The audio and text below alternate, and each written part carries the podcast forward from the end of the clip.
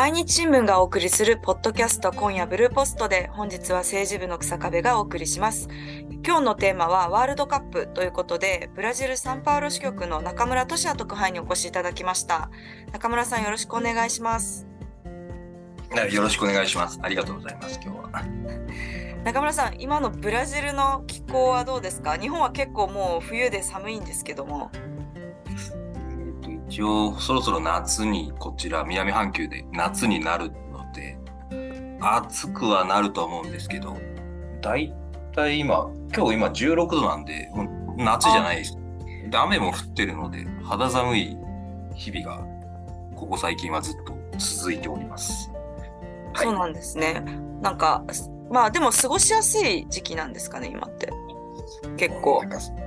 湿気はないので、すごい過ごしやすいんですけど、寒暖差が激しいのああ、そうなんですね。で、昼にめちゃくちゃ暑いのに夜めっちゃ寒いみたいなのがあるので、風邪はひきやすいところですよね。もう結構風邪ひきがちですね。あったかくしてください。えっと、さて、ワールドカップということなんですが、今週23日、あの、日本が強豪国のドイツに逆転勝利しました。えーワールドカップ優勝経験のある相手に、あの、ワールドカップでこう、勝つのは初めてだったんですけれども、まあ、本当に歴史的勝利で、あの、日本はものすごい湧いています。え中村さん、あの、日本がドイツに勝ったというのは、ブラジルでも話題になったんでしょうか？ニュースを見る限り、えっ、と、その日ずっとやってましたね。へえ。ジャイアントキリングってあの、格上のチームに格下が勝つことをジャイアントキリングって英語で言うと思うんですけど、はい。こちらのゼブラって言いまして、そうですね。えー英語だとシマウマって意味ですよね。そう、ゼブラ、で、まあ、シマウマなんですけど、要は予想外の結果って意味で、それが。へえ。でその新聞の見出しとか、テレビの見出しはずっとそういうのになってて、えーと、あとですね、まあ多分個人的な印象ですけど、あの、ニュースのキャスターとかの表情を見てると、14年ワールドカップでブラジルってドイツに7対1で負けてるんですよね。はい。決勝、あのマラカナンで、マラカナンの悲劇だったからって言われているんですけど、まあ、す今回日本がドイツに勝ったってことで、すげえ嬉しそうにしてますよね。そのその時のこう恨みというかこうまあそうですね。まあ、アベマ TV の本田圭佑選手じゃないですけど、ざまあ見ろみたいな感じなんじゃないですか。ねなんかやっぱりねイタリアもなんかそんな感じのなんかツイートしたりしてるのが日本でも話題になりましたがなんかドイツのディフェンダーが、あのー逆転ゴール決めた浅野選手に対してなんかちょっとおちょくった走り方みたいなのしてたじゃないですか。はいなんかあれも結構こっちでパロディみたいなんですごい流してましたよ。まあその結果とあとあのーまあドイツがあのーああれ？腕章の抗議の意味であの口を裂いて写真ねさあのチームの写真撮ったの知ってます？ああのあれですよあのさ差別えっと LGBTQ の性的マイノリティの人たちへの差別の連帯をあ差別反対の連帯をしょあの示すためにこう口を覆うような、まあ、あのジェスチャーをしたってやつですよね。あれをしもう紹介しつつ、まあ、番狂わせがあったっていう、まあ、そういう流れのニュースが多かったです。うんあじゃあ結構こう日本の勝利に皆さん喜んでくださってるっていう雰囲気なんですね。うんなんか嬉しそうでしたね。嬉しそうだし、やっぱりサウジアラビアがアルゼンチンに勝ったのもあったんで、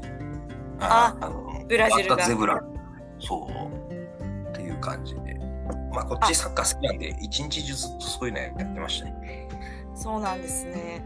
あのーまあ、次の明日27日ですね。の日本対コスタリカ戦があります。コスタリカという国はあの皆さん名前は聞いたことあると思うんですけれども、実際あのどんな国なのかよく知らない方も多いかと思います。あのメキシコのちょっと下にある、まあ、中央アメリカに位置していてですね、あの人口約509万人、広さは九州と四国合わせたくらいの大きさの国なんですが、あの中村さん、どんな国なんでしょうか？えーとまず地理的なものを言うと、えーと北にニカラグア、南にパナマかな、場所で言うと、あのー、本当み中米の下、本当南米寄りのところの国でです、まあ、特徴としては、まず OECD 加盟してる、はい。実は。で、えーと、あとですね、軍隊を持ってないっていう世界で唯一。で、自衛隊みたいな枠組みも確かないんですよ。へえ。まあ、それが結構特徴としては言われてますね。あと、エンターテインメント面では、あの、ジュラシック・パークの小説と映画の舞台っていう、だ個人的には行ってみたいんですけど、家族が黄熱病の注射が必要なので、えーと、要は入国に黄熱病のイエローカード必要になっているので、えーと、それをまだ家族が取得してないので、まだ行けないっていう感じ。あとは、そうですね。まあ、政治面では、なんか一番中米で確か民主的なまあ政治が早く根付いたとは言われている国で、まあ、割と政治は安定していると。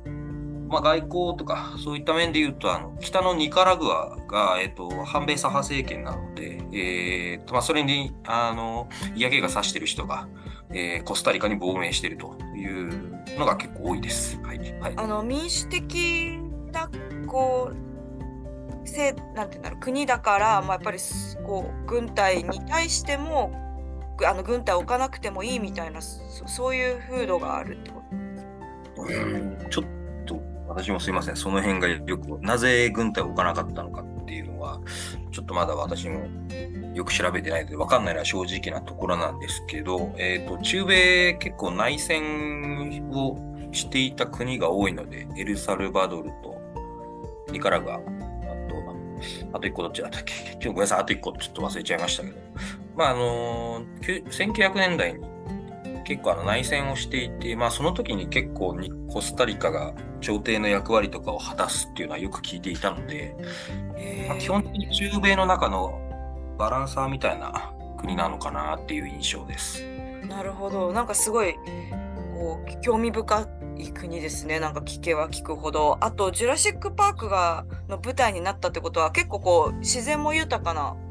感じなんですかね？そうですね。一度どこだかあそうメキシコに出張行く時にたまたまなんかそのプロモーションのビデオとか見てたんですけどやっぱりグリーンツーリズムかなり推してましたね。へえー、なんか軍隊なく平和で民主的でこう自然が豊かな国ってなんか私もすごい行ってみたいなという気持ちになってきました。あのサッカーでもよくあの聞く名前なんですけどサッカー面ではどうなんでしょうか？サッカー面は多分一番世界を驚かしたのが14年のブラジルワールドカップですね。確かウルグアイ、イングランド、イタリアと同じグループでなんか14年ワールドカップじゃ一番厳しい、まあ、いわゆる日本で言うと死のグループって言われてたんですけど、確か首位通過じゃなかったかな、あの時。そうですね、首位通過。2勝1分けで首位通過で、まあ、世界をかなり驚かした。で、今回、あのスペイン、ドイツ、で、日本でコスタリカっていうので、まあ、それも世界では結構注目されてたんじゃないですかね。なんかブラジルメディアもブラジコスタリカに関しては14年ワールドカップのことも言ってたし、まあ、日本はかなり厳しい位置にあるというのが多分世間一般の見方だったんじゃないかなと思います。えそうですよねだからそういうあの歴史的なあの勝利を収めたことのあるコスタリカと、まあ、今回、まあ、ドイツに勝ってこう盛り上がっている日本の戦いっていうのはきっとこうブラジルとか、まあ、南米とかでも結構注目されてる可能性が高いですね。そうですね。ど、ど、ちょっとそこどうなのかなと思って、あの、まあ、言うのも、日本対ドイツの時も、まあ、結果的に日本勝った時も、その前の、あの、こっちのテレビはメインほぼドイツだったんで、ああのどちらかというと、私は当然日本戦を見たいですけど、はい、なんかドイツ、スペインの方がブラジル的には見たいんじゃないかなと。で、中国まあ、日本にとっては当然、決勝トーナメントかかってるから、まあ、コスタリカ戦、まあ、注目じゃないですか。はい。でもなんか多分、こっちは、まあ、日本対コスタリカと一緒ぐらいに、まあ多分どっちがどっちってないんだろうなと思いますけど、まあ、ドイツとスペイン、ドイツも負けたらもうかなりピンチですからね。そうですよね。だから、確かブラジルって一つのテレビがずっと延々と一日中全部の試合流してるんですけど、えっと、第3戦って確か、あの、要は、第3戦って同じグループの試合が同じ時間にあるんですよ。なるほど。今は今は分かれてるんですよね。はい。だからテレビ1個じゃないですか。でも試合は2つだから。単純にどっちな流すんだと。まあ、例えば第3戦だと日本対スペインなのか、ドイツ対コスタリカなのかっていうなるほど。のもあるし、まあ、日本対コスタリカはこっちは朝7時からやるんで、あのテンション高い実況に聞きながら、目をこすりながら私は見ます。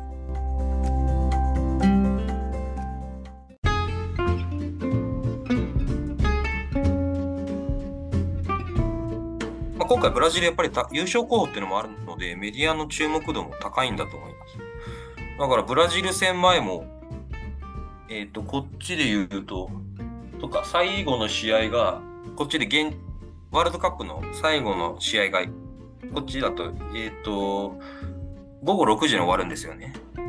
で、そこからだいたい10時、11時まで、あの、今日のセレソンみたいな感じで、ずっとあの、ブラジル代表の今日の様子みたいなのをずっと流してます、ね。試合前も、やっぱりこれはいるのかっていうのは、要はバスをヘリコプターの上空からずっと映像で流してるんですよ。今、セレソスタジアムに移動中みたいな。これはでもブラジルの国内リーグの大事な試合とかでもやるので、だからもう試合が始まるけど、あのテレビの尺は4時間ぐらい撮ってる感じですよね、イメージで言うと。ー、えーもうなんか国王の式典みたいな感じですね。そうそう、もう好きなんだなと思います、本当に。いや、もうやっぱりこっちでじゃないとなかなか味わえないので、そういう雰囲気も。うんうんうんうん。日本でも確かに近所の人は叫んでますけど、こっちは国民全員叫んでるっていう、そういうイメージです。なんか逆に負けた時怖いですね。そうですね、ちょっと負けるのは想像はしたくないんですけど、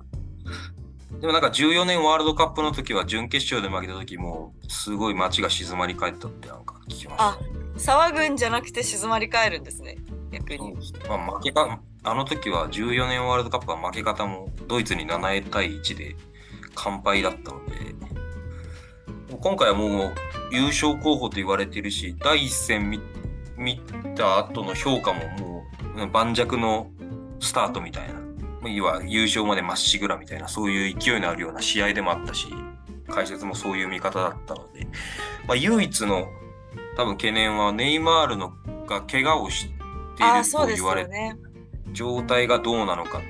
ネイマールおそらく今回最後なので、個人的には見てみたいし、まあ監督は復帰できるとは言ってるけど、検査結果がまだ出てないと思うんで、ちょっとそこが心配です。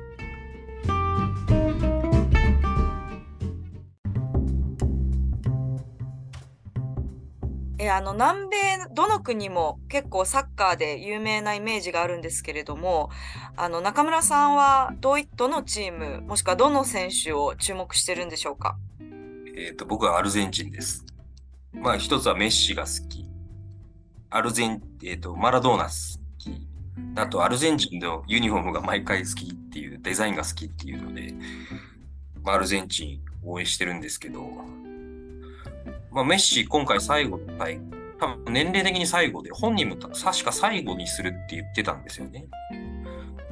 でも、確かサウジにジャイアントキリングされちゃったんで、まあ、グループリーグ一歩もう残りも後がないっていう状況で、でもメッシ最後のワールドカップって考えると、決勝トーナメント行ってほしいなっていうのが僕の気持ちです。まあ、あとネイマールも年齢的にもうブラジルのネイマールも最後になると思うので、あの、できればどちらも上に上がっていって、まだ試合見たいなっていう気持ちはします。あとは、南米からはあとウルグアイとエクアドル出てて、まあ、ウルグアイこの前韓国と引き分け。で、まあ、内容はあんまり多分良くなく、まあ、どちらかと韓国がいい試合してたと思うんで、まあ、ウルグアイ、フォワード陣が毎毎年強いので、まあ、ちょっとあと2戦どうなるかっていうのを見てます。あとやっぱ僕はエクアドル結構注目してて、えっ、と、開幕戦のカタールに勝利して、今日もオランダに1対1引き分けっていうので、まあ、決勝トーナメント行く可能性かなり高くなっててですで、エクアドルは南米のワールドカップ予選で、まあ、毎回のごとくアルゼンチンとブラジル、まあ、あとコロンビアとかウルグアイとか、そういうところと毎回試合をしながらワールドカップの出場を決めてるような国なので、まあ、強いチームとの戦い方も分かってるし、なんか自分たちのやり方みたいなのよく分かってるのか。やっぱ見ててもすごい面白いサッカー。選手みんな動いて、まあ、当然個人技もすごい高くてです。なんか僕は結構、そういう国を結構応援する時も多いので、まあ、エクアドル注目してます。はい。こうエクアドル注目して見たことがなかったんで、私はすいません、あの、そんなサッカーファンではないんで、でも、そうですね、そういう強豪の中でこう勝ち生き抜いてきている国ということで、ちょっと私もチェックししてみようかなと思います。いや、でもメッシいなくなるの寂しいな。メッシね、メッシまだ優勝してないですからね。確か唯一ワールドカップだけ取ってないと思うんで。あ、メッシが。そうそうそう。あ、そうなんだ。へえ。クリクリポルトガルのクリスチアーノ・ロナウドもそうだと思います。そうです、ね。ネイマールもじゃないかな。なるほど。なるほど。だから僕の30、今僕37歳で。はい。まあ、メッシ、クリスチアーノ・ロナウド、ネイマール、ものせなんか世代みたいなもんなんで、それこそ20歳ぐらいからずっと見てきたサッカー選手なんで、そうです、ね、なんか、彼ら3人がもう多分最後の大会ってなると、まあなんか寂しいなって思います。ね、ぜひ私もあの中学校の時にあのワールドカップであのなんかメッシが出てきた時のなんかすごい記憶はサッカーファンじゃないけどメッシがすごいみたいなでクリスチャーノ・ロナウドがすごいイケメンみたいななんか 記憶はすごい残っててそのサッカーよく知らなくても知ってるその3選手ですよね。ネイマール、メッシ、クリスチャナ、ロナウド。まあ、ぜひ本当勝ち抜いてほしいなというふうに私も感じます。あの、今日は中村さんありがとうございました。はい、そういう南米のというかブラジルのサッカーのこう、好きっぷりがすごい伝わってきて楽しい回でした。